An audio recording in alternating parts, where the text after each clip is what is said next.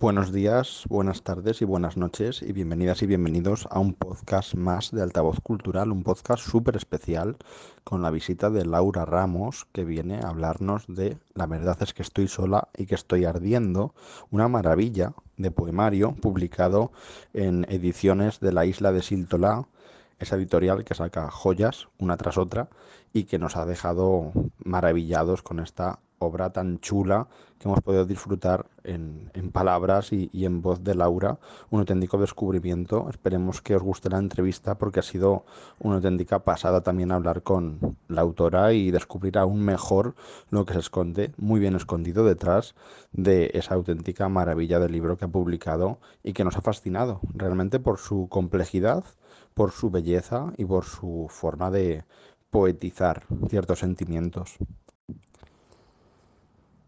Querida Laura, bienvenida a Altavoz Cultural. Muchas gracias por atendernos y querríamos comenzar esta entrevista sabiendo cómo nace, cómo se gesta, cuál es ese primer estímulo creativo que te lleva a escribir La verdad es que estoy sola y que estoy ardiendo, que es un auténtico librazo que nos ha maravillado. ¿Cómo nace la idea original de escribir la obra y posteriormente cómo se va desarrollando? Lo primero, gracias a vosotros por, por invitarme. Es un placer eh, estar aquí. Aunque no me guste mucho hablar de mí, por así decirlo, seguro que estoy eh, comodísima durante la entrevista, así que gracias de verdad a vosotros. Eh, pues mira, la verdad es que estoy sola y que estoy ardiendo, que tenía ese título tan largo que, que tomo de un poema de Jaime Martínez, de su obra Cuerpos Perdidos en las Morgues. Es un libro que mm, siempre me, o sea, me gusta pensar como que nació por accidente, porque yo no pensaba escribirlo. Hay veces que como creadores, digamos, tenemos como un plan en la cabeza de qué es lo que queremos hacer, pero no siempre es así.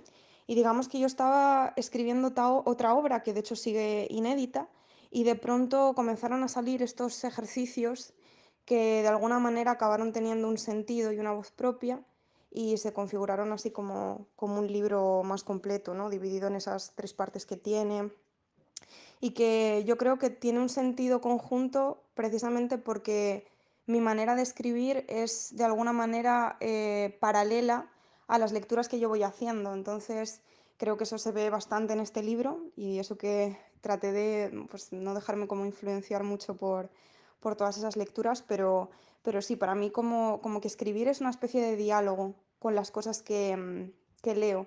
Y, bueno, surgió, surgieron, ese, surgieron estos poemas y estas, y estas tres partes y diría que tal vez la parte que más me mm, motiva del libro o que más ayudó a que fuera o, o, se pudiera entender como un todo es esa parte central sobre la tierra de Nonú, que es para mí como un juego con la fantasía y con, bueno, con diferentes cosas que me interesan eh, ahora mismo. Hablemos entonces de Nonú. Hablemos de Nonú porque es brutal el mundo que abres, es brutal las imágenes que, que trabajas en él, es brutal la escenografía que utilizas, la mezcla de diferentes mitos, las, la forma que tiene sobre todo de tratar diferentes tradiciones y culturas entremezcladas, es, es una delicia y además Fíjate que eh, por experiencia lectora, ese tipo de mundos yo los tengo muy asimilados a, a, la narrativa, a los cuentos, esos mundos ficticios, inventados, tan onírico en este caso además. Y claro, descubrir en un poemario que te sirves como base central precisamente para escribir todo lo que es el proceso de, las emociones y todo lo que catapultas a través de tu poesía mediante esta mm, compleja confección de Nonú es algo maravilloso que yo la verdad es que en poesía lo he visto muy muy poco y creo que triunfa del todo, funciona súper bien a nivel de imaginario y a nivel visual. Es una pasada cómo se te ocurre Nonú y cómo le explicarías de algún modo posible su esencia y todo lo que puede ofrecer a ese lector, a esa lectora que todavía no ha leído el libro. Bueno, eh, me alegro mucho de, que me digas eso sobre Nonú, porque realmente es algo que, con lo que conecto mucho dentro de mi obra y que realmente me emociona, aunque me da como vergüenza decirlo, pero, pero mm, digamos que Nonú apareció, y sé que esto va a sonar como un poco extraño, pero eh, no aparece dentro de este libro, sino que aparece dentro de otro poema que mm, eh, estuve escribiendo acerca de, eh, bueno, quería como reflejar eh, la tradición que, ten- que tenemos aquí, porque yo soy, yo soy asturiana, entonces quería como reflejar un poco la tradición que tenemos aquí de ir a, apañar eh, manzanas, es decir, ir a recolectar manzanas para hacer sidra. Y cuando estaba escribiendo como ese poema, que está publicado en Iowa Literaria, en una revista em, de poesía, pues de repente dije, vamos a crear como un espacio eh, para este poema únicamente eh, y me salió ese nombre, que es Nonú, que no sé, para mí suena bien porque no es una composición como de dos nasales y de dos eh, vocales velares y, y pensé, va, es sonar suena bien, además que em, siendo una palabra aguda, me gustó el nombre. Digamos que no, no surgió, el nombre no está copiado de ningún sitio ni tomado de nada. No sé si existe algún otro lugar que se llame así, lo desconozco. Y después... em, Creo que lo que me pasó fue que empecé a, a leer muchísima literatura medieval. El año pasado estuve, y el anterior, estuve leyendo mucha literatura medieval e incluso empecé a leer El Amadís de Gaula, eh, que es mm, un proyecto lector, por así decirlo, que tengo parado ahora mismo, pero que pienso leerlo completo. Me leí como los primeros cantos, que de hecho de ahí surge uno de los, de los poemas del, del inicio del libro, en el que se habla de, de Elisena, que es la madre de, de Amadís. Y claro, en toda esta imaginería medieval eh, me llama siempre mucho la atención porque es un periodo eh, en el que no hay demasiada diferencia entre lo mm, literario y lo real, o, entre lo ficticio y lo real, digamos, ¿no? Em, si pensamos, por ejemplo, en los libros de viajes o en los libros de mm, historiografía, en los que se introducen muchas veces elementos sobrenaturales, eh, en algunos de, no sé, incluso de mm, Alfonso X o de, bueno, de muchísimos textos medievales que incluyen eh, pues monstruos y brujas y que de hecho estaban presentes dentro de su sociedad, ¿no? Y me pareció un terreno muy fructífero, por así decirlo, para escribir, porque a mí, por un lado, no me gusta mucho exponerme, digamos, como autora, eh, no como persona, no como autora, sino como, como persona. No me, no me gusta mucho como escribir sobre mí o este tipo de cosas, sino que siento la literatura como un lugar en el que, bueno, siempre acabas evidentemente hablando de algo personal, porque al final siempre partimos de nuestra experiencia, pero quería introducir también eh, elementos que tuvieran que ver con cosas que yo no he experimentado nunca. Y pensé que crear un terreno imaginario, un territorio mm, totalmente virgen, sería como tener la total libertad para crear. Y también me motivó un poco las lecturas que hice de Ángela Segovia, eh, que me parece una autora fascinante. Y, mm, y luego llegaron eh, otras lecturas que también crean estos mundos imaginarios, como por ejemplo Duende de Andrea Bello, me parece que también hace eso. Eh, y, y bueno, y mm, la verdad es que para mí es como un, un espacio en el que yo sabía que podía mm, estar totalmente loca creando y poner lo que me diera la gana porque era como un sitio que yo estaba haciendo y que, y que por lo tanto eh, daba espacio a la reflexión de cualquier tipo que a mí me apeteciera, ¿no? Eh, pues de, de ahí surge básicamente.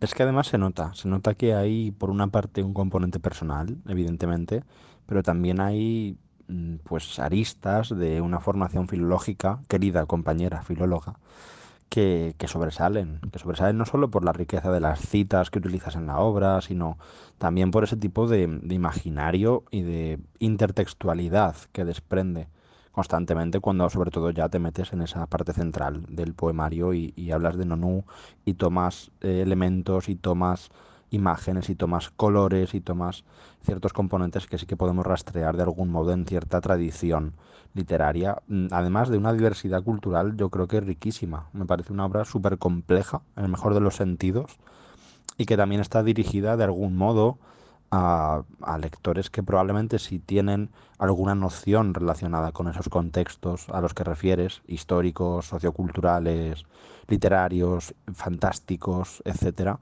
pues también dan pie a, a que puedan disfrutar un poquito más y sacarle aún más jugo a la lectura. Me parece una, una maravilla realmente la experiencia.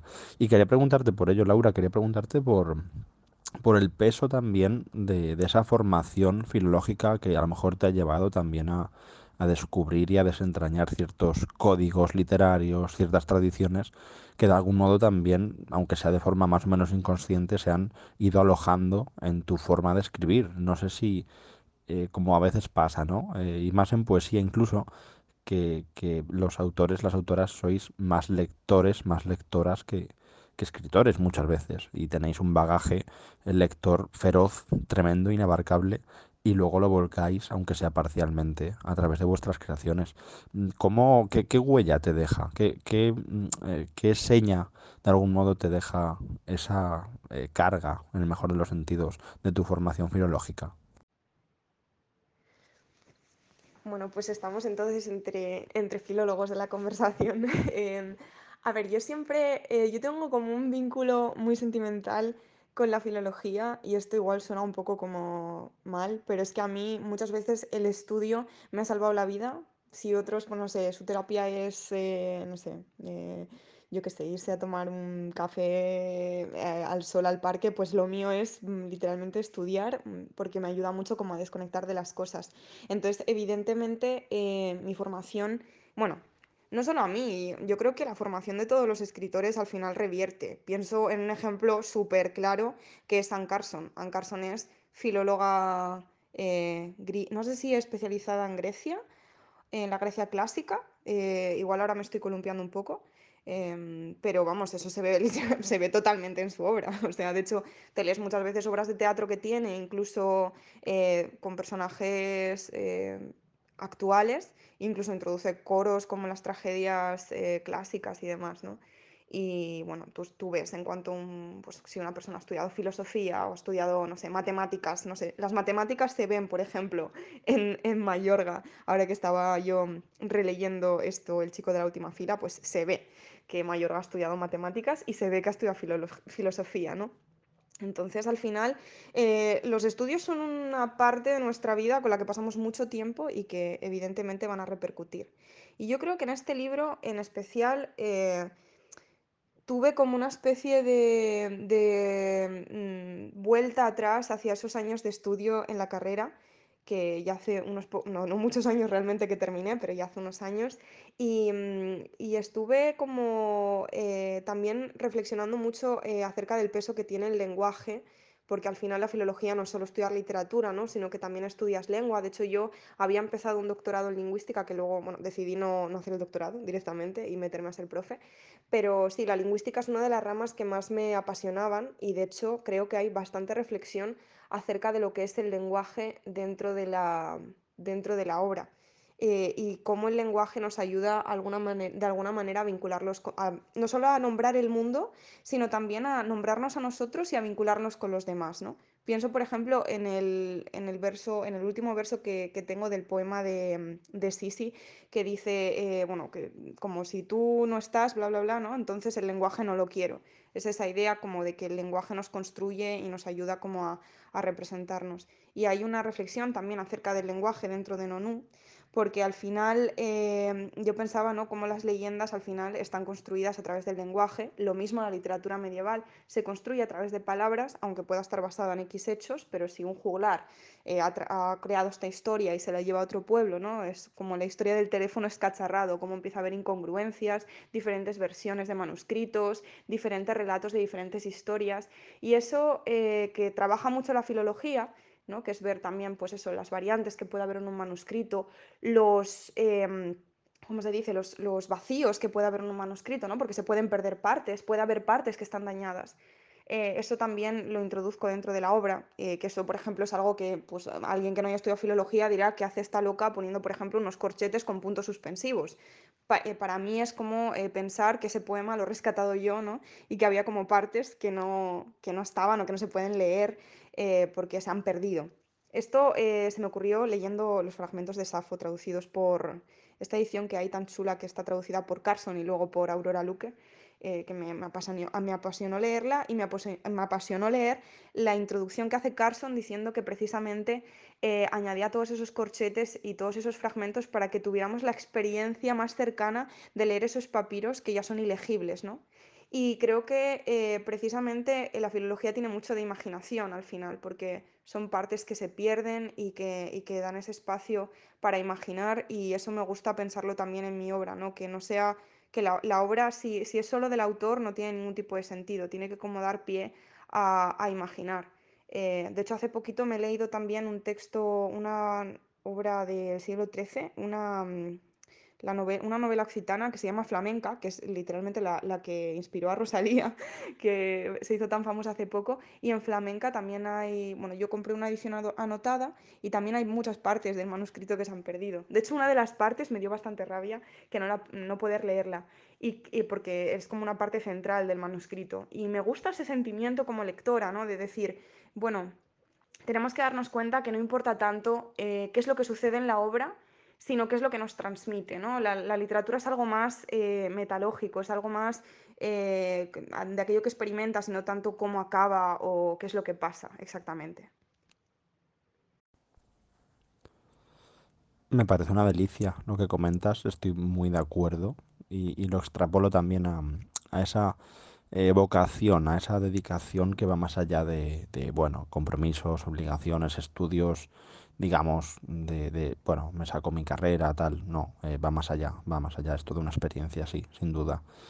Eh, y además, bueno, eh, nos permite también conocer un poco cuando hablamos de, de todo lo que subyace, todo lo que hay ahí detrás en esa formación, a la poeta en este caso. Y es que, eh, como te decía, pues podemos un poco jugar a qué es lo que te lleva a conectar con ciertos textos, con ciertas experiencias lectoras, etcétera. Y hay en concreto un poema, entre otros, ¿no? Pero hay uno, sobre todo, que a mí me, me apasiona del libro, que, que es una pasada en, en, cuanto a lo que estamos hablando, que es Hielo para helado, donde se deja entrever parte de tu poética, o, o a lo mejor dicho así suena muy, muy grande, ¿no? Es como una, una frase muy grande para quien no conozca la obra y, y se espera encontrar ahí una poética muy, muy a las claras de, de Laura Ramos pero sí que, bueno, eh, podríamos decir que, que, al menos permite ese acercamiento a lo que tú consideras que es un poema, a su tratamiento y a lo que proyecta la poesía en general. Eh, directamente, Laura, tomando este poema como ejemplo y como base ilustrativa, ¿qué te da a ti la poesía? Eh, más allá de, estos ejemplos concretos que podemos jugar un poco a adivinar lo que se cuece en, tu cabeza cuando creas ya con esa forma de, de lo que quieres expresar concretamente en poesía, pero ¿qué te da el género? ¿Qué te da lo que es eh, la forma o, la no forma de la poesía en concreto frente a otros géneros a otras maneras de expresar? Porque bueno, a lo mejor género sería aquí un tanto complicado sostener el concepto y además creo que también eres de, de las mías, igual que Carla Niemann, que, intentamos abogar por la demolición de los límites de géneros, etcétera. Eh, por además el libro está lleno de, de deliciosas incursiones en, en otros mundos literarios de expresión que no tienen tanto que ver con una poesía en el sentido más rígido o tradicional. Creo que es un poemario en eso también riquísimo. Eh, ¿Cómo es? ¿Cómo es tu poética en este sentido a nivel de lo que buscas con la poesía? ¿O, qué te permite hacer la poesía que a lo mejor no te permite hacer la narrativa, eh, en cualquiera de sus formas u otras formas de expresar? Cuéntanos. Pues sí, sí, eh, yo soy, yo soy de esas, de ese también como, como Niman, que por cierto eh, fue hace poquito el Día del Teatro, y bueno, eh, hay que apoyar también a, los dramaturgos que por cierto están bastante, al menos que yo vea, están bastante menos em, valorados, digamos, en el panorama cultural. Dicho sea de paso que la novela es lo que se lleva siempre como la palma, ¿no? pero bueno, al final... Em, a ver, ese, ese poema, Hielo para helado, eh, sí que creo que habla mucho acerca de, la cuestión del género, de hecho, ¿no? Aunque yo creo que mi poética tiene más que ver con, con la nota que pongo al inicio de pactarlo todo como un milagro. En plan, eh, si no te crees lo que yo te estoy contando, eh, no me va a servir para nada, precisamente porque luego, eh, como, como digo en Hielo para helado, donde hago como ese paralelismo entre el proceso de crear helados y la manera en la que se inventó y la manera de disfrute del helado y, qué es realmente un helado, que es una cosa tan sencilla como nieve mezclada con sabores, ¿no? Y, y la manera de pensar el poema y de pensar la forma del poema, porque ese, ese poema tiene una disposición así un poco eh, dialogada, bueno, para mí, en mi cabeza es como un diálogo en el que eh, hay como cuadraditos que se justifican a la derecha y a la izquierda, eh, que son como las eh, respuestas ¿no? que se da una persona que está pues, reflexionando acerca de qué, es, qué tiene que ser un poema. ¿no? yo creo que em, el problema es que al final los géneros literarios existen y que es muy difícil desvincularse de ellos, pero sí que es verdad que mm, para mí la poesía da muchísima más libertad que cualquier otro tipo de género. Porque ya para empezar, eh, la extensión, por ejemplo, no tiene que ser muy... un libro, mm, este, por ejemplo, no sé cuántos tiene, el- no sé si tiene 80 páginas o algo así. Quiero decir, un- una, una novela pues te requiere como, bueno, sí puede haber novelas de 80 páginas y de menos, evidentemente. Igual es un poco tontería lo que estoy diciendo, porque también en narrativa tenemos el cuento, ¿no? Pero como que me parece un plan muchísimo más exigente y, y creo que no tengo todavía como la madurez como para poder escribir algo de, de narrativa o o, mm, o tal vez también estoy siendo injusta con, con la poesía y tal vez yo simplemente vaya a escribir poesía siempre. Eh, no lo sé, a veces, mm, ahora que acabo de decir esto, eh, creo que a veces tenemos también prejuicios nosotros mismos eh, acerca de los, de los géneros, ¿no? Eh, a mí la poesía antes, de hecho, no me, no me gustaba mucho cuando yo era más adolescente y durante la carrera. eh, no conectaba demasiado con el tipo de poemas que nos hacían leer eh, excepto con alguna cosa, y lo que más me apasionaba siempre, de hecho, ha sido el teatro. De hecho, yo, yo hice teatro en el, en el instituto y, mm, y durante muchos años iba todos los viernes al teatro, ahora ya hace tiempo que no, que no hago eso, pero, pero es un género que me llama mucho la atención y creo que también está muy presente dentro de... de este libro, porque de hecho hay acotaciones en el libro, hay diálogos eh, y hay mucho pensamiento visual, que al final el teatro también tiene mucho que ver con la construcción de la, del espacio visual y verbalmente, ¿no? Eh, y desde la palabra. A veces creo que se nos olvida que la literatura surge oralmente y que al principio igual no había ese, esa fijación que tenemos ahora de, de, mm, de adscribirnos a un determinado género y defender pues, unas determinadas normas de lo que nosotros consideramos que es un poema. Eh, yo cuando me pongo a escribir no, no estoy pensando que voy a, a escribir un libro de poemas, simplemente pues escribo y lo que salga, eh, bienvenido sea y ojalá que salga, porque al final es como una especie de casi milagro eh, acabar haciendo, haciendo algo. Y yo siempre tomo la poesía con ese, con esa idea etimológica de crear, de puedo hacer lo que me dé la gana aquí y tiene, to- esto tiene toda la plasticidad del mundo y me puedo volver totalmente loca. Y de hecho es que tengo buenos referentes, yo creo, dentro de la poesía española eh, contemporánea, como por ejemplo Berta García Faet o eh, Ángela Segovia que he mencionado antes, o el maravilloso eh, Andrés García Román que por cierto antes se me olvidó mencionar porque en su último libro, en romanticismo, por ejemplo, también eh, mezcla tradiciones y tenemos, por ejemplo, de repente la imagen de una virgen en la luna y cosas de este tipo, ¿no? Eh, creo que para mí la poesía es una manera de creación eh, totalmente... anarquista, digamos, ¿no? Puedo hacer lo que me dé la gana. Y siento que en otros géneros tal vez estaría más constreñida a la finalidad que tienen. Por ejemplo, en el teatro total y absolutamente constreñida a que se tiene que representar, digamos, y tal vez no me sabría despojar de ese, pensamiento. Y en la narrativa a que me tienen que entender. Eh, hay, mm, no obstante, novelas muy líricas, pienso como Pienso yo, en- pienso yo en La montaña baila de Irene Solá, no sé si se titula así exactamente. No, Canto yo y La montaña baila de Irene Solá, que es una preciosidad de novela y que de hecho, eh, si, si, si lo hubieran publicado en un, en, no sé, en La Bella Varsovia, habría sido identificado como si fuera un libro de poemas, ¿no? Que a veces esto también sucede. Me pasó con mi libro madre, mi libro monstruo, que está publicado en La Uña Rota y lo vimos ya eh, como en la sección de poesía y también en la sección de narrativa. Eh, me gustan estas, estas ambigüedades porque creo que la literatura al final es ambigüedad, es juego y es perversión.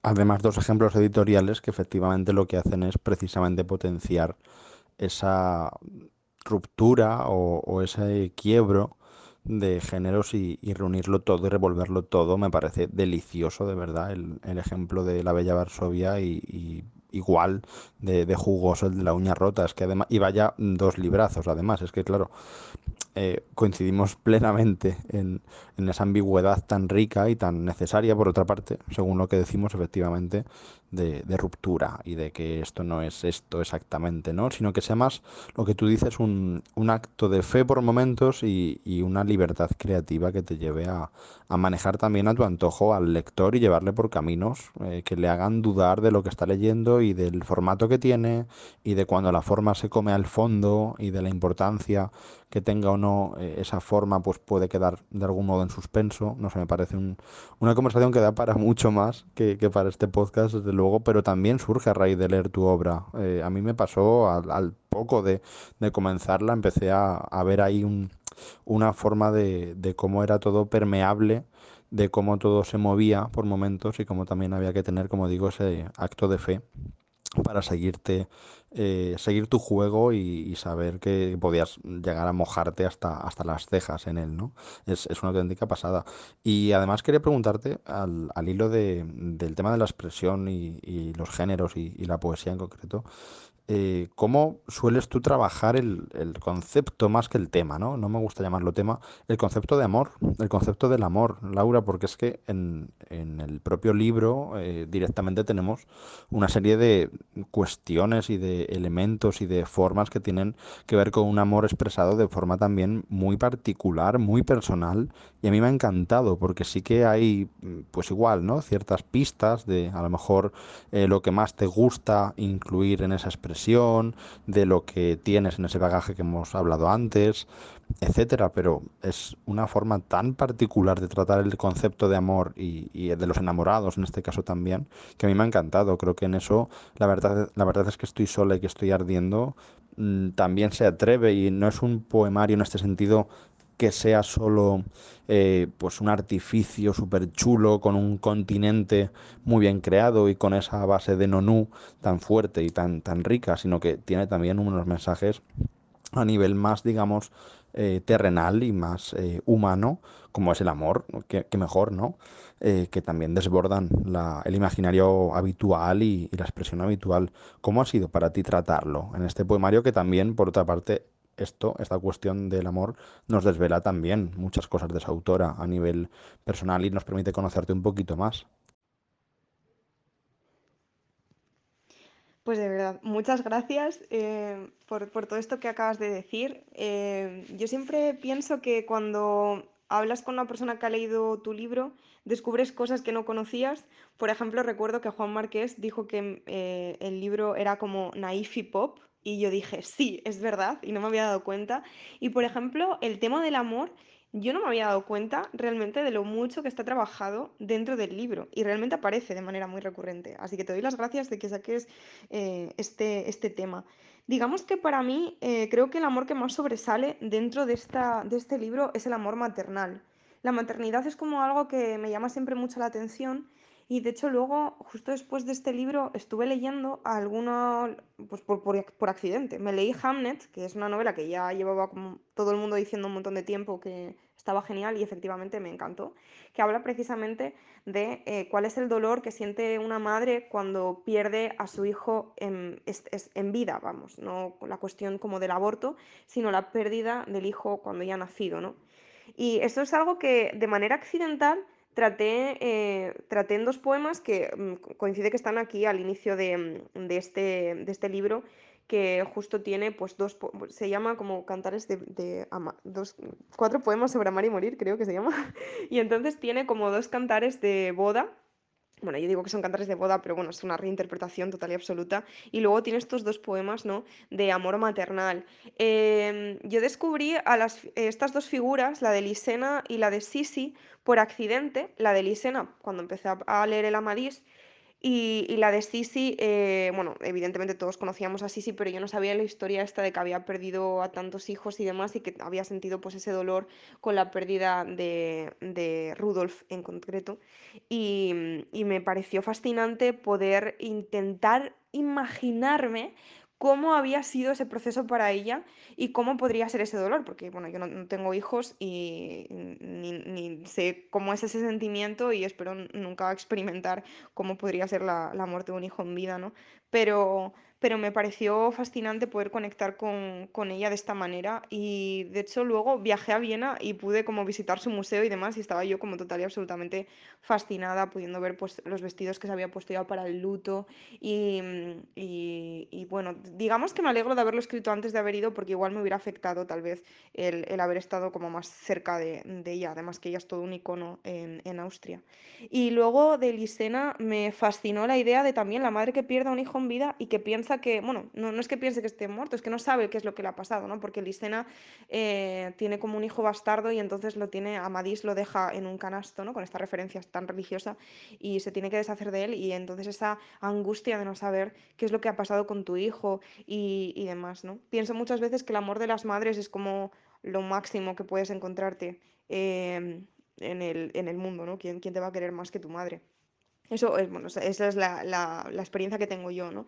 Eh, para mí mi madre es una figura muy importante dentro de mi vida y, y entonces, eh, bueno, quise tratar un poco este tema, no, no, no porque mi madre haya experimentado nada de esto, sino simplemente porque, porque la maternidad es algo que me cautiva mucho y el amor eh, maternal, que no siempre, siempre nos centramos mucho, ¿no? en el tema del amor mo- romántico. Y luego los otros dos poemas que hablan del matrimonio, hablan un poco de, esa, de ese matrimonio impuesto, ¿no? Esa idea de que eh, el matrimonio es como necesario para el amor. Y, y de alguna manera mm, lo, lo pensé desde, desde Safo, desde esa Safo como un poco eh, contemplativa, esa Safo que es como que tiene un amor un poco pagano, ¿no? Lujurioso, como de deseo que no se cumple, ese Eros de Safo que me, que me gusta tanto y ese juego de mm, como con el enamorado y la contemplación del enamorado, ¿no? Y luego en, en el resto de, de poemas, que también en Nonú hay de hecho dos enamorados que están en una fiesta, eh, ese, ese poema también quería trabajar el amor como desde la ternura, desde la, desde la inocencia y desde la, y desde la impotencia que genera a veces como vincularte a otra persona, ¿no? Eh, por eso eh, ese protagonista cuando él, como que se quiere hacer el valiente, ¿no? Y le dice que mira, aquí se pueden eh, posar no sé cuantísimos estorninos y la rama de este árbol no se rompe. Y cuando eso sucede, pues la rama quiebra, ¿no? Y entonces esa incertidumbre, ¿no? De "Of, eh, haber, fallado y entonces le pregunta, ¿no? ¿Me amarás a pesar de todo? ¿Me amarás? Siempre como la pregunta formulada en futuro. eh, me parece... mm, No sé, quería como tratar también ese, ese amor como más infantil, que al final, em, aunque esté tratado desde esa perspectiva como de dos niños en una fiesta o dos adolescentes o dos jóvenes, en realidad eh, es la manera en la que teno- todos tenemos de relacionarnos con el amor, porque el amor nos, nos vuelve vulnerables y, y nos, nos, proporciona esa ingenuidad, ¿no? Y, y esa tontería, no sé cómo explicarlo. Entonces eh, me gustaba esa figura que al final no son dos niños, al final somos todos, ¿no? Porque todos sentimos cuando, cuando una persona, eh, cuando nos enamoramos de una persona o esa persona se enamora de nosotros y es recíproco o no, siempre hay este sentido de vulnerabilidad, de, de estaré haciéndolo bien de incertidumbre, porque nunca sabes el sentimiento, cuánto se puede prolongar, qué puede pasar, ¿no? Y me gusta como esa, ese limbo en el que te deja el amor, me parece, me parece bonito. Entonces sí, el amor también está en el libro, aunque yo no me diera cuenta, está. Bueno, muchas gracias a ti. Gracias por descubrirnos también esa forma de leer el amor y por toda la obra que has hecho, que es que es una auténtica gozada. Ha sido un placer enorme leerte, releerte, porque además es un libro de estos que te invitan a, a acudir a él cada cierto tiempo, dejar que repose, tocarlo de nuevo, eh, bucear en algunas claves que al principio parecen más difusas y luego descubres que tienen conexión con otra parte del libro o con otra forma de mirarlo. Ha sido un, viaje maravilloso y, y, como digo, sobre todo querría resaltar la, la maravillosa complejidad de la obra y el atrevimiento también personal de desentrañarnos una serie de sentimientos a partir de, de todo este talento poético tan desbordante que tienes, Laura. Ha sido una gozada tenerte aquí también en altavoz, de verdad, enhorabuena por tu obra, enhorabuena por tu poesía y muchísimas gracias. Esperemos que tenga muchísimo recorrido en la obra, que se siga conociendo, que siga siendo leída y desde aquí la recomendamos una vez más encarecidamente. La verdad es que estoy sola y que estoy ardiendo. Laura Ramos, ediciones de la isla de Siltolá. Por favor, id corriendo a vuestra librería más cercana para haceros con ella porque merece mucho, mucho la pena. Muchas gracias por estar aquí, muchas gracias por escribir. Muchísimas gracias a vosotros, chicos, por invitarme, de verdad. Ha sido un placer esta, esta charla. Eh, espero que volvamos a coincidir en alguna otra ocasión. Un beso enorme.